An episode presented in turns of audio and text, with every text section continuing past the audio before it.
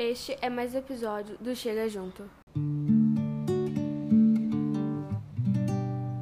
Muito bom dia, boa tarde, boa noite. Nós somos o Chega Junto. Eu sou a Gi. Eu sou a Ana. E eu sou o Gil. Estamos começando mais um episódio da nossa segunda temporada e hoje vamos falar sobre retratos da cultura brasileira. Espero que gostem.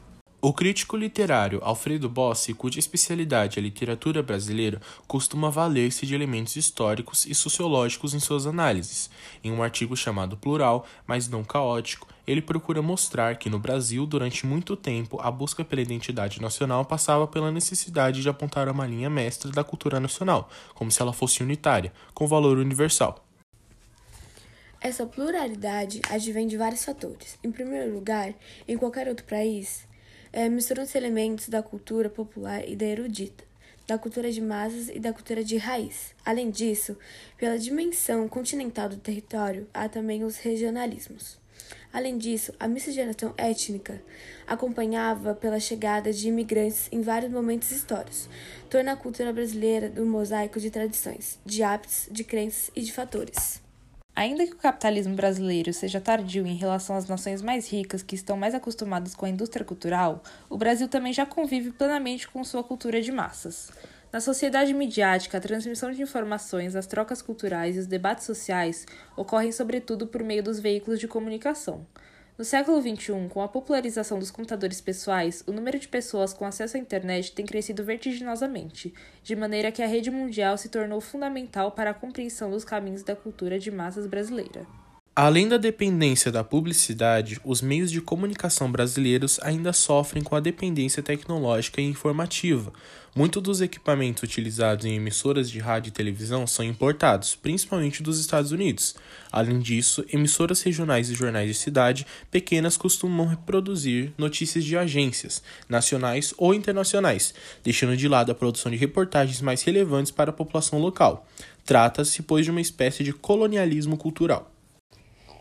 Neste universo de dominação cultural, há quem defenda que os livros são uma possibilidade de resistir à indústria cultural, embora existem os best-sellers, com escritores movidos pelo impeto comercial e editoras especializadas em lançar obras para o grande público, uma biblioteca ou uma livraria oferecem, em geral, um leque mais amplo de opções para busca, algo que os jornais impressos, o rádio e a televisão não oferecem.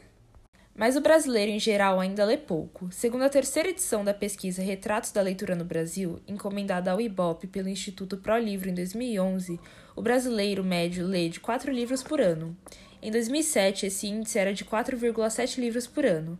Considerando apenas as pessoas que não estão mais na escola, esse índice cai para 2,3 livros. A pesquisa ainda mostrou que, nos três meses anteriores ao levantamento, 50% da população não leu nenhum livro.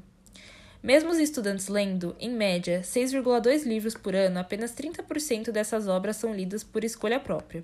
O resto é indicado pela escola.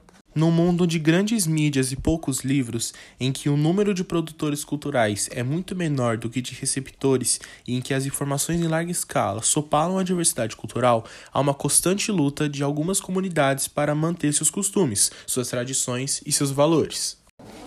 Eccleboss salienta que não pressupõe xenofobia, não se trata de isolar o meio social de influências externas, até porque isso não seria impossível. O raizamento é uma maneira de proteger uma cultura de ser dominada e destruída sumariamente, como, como aconteceu com muitas etnias indígenas em várias partes da América. É interessante essa ideia de pessoas se sentindo estrangeiras no próprio país. Isso pode acontecer quando o indivíduo participa de um universo cultural diferente daquele vendido pelos meios de comunicação.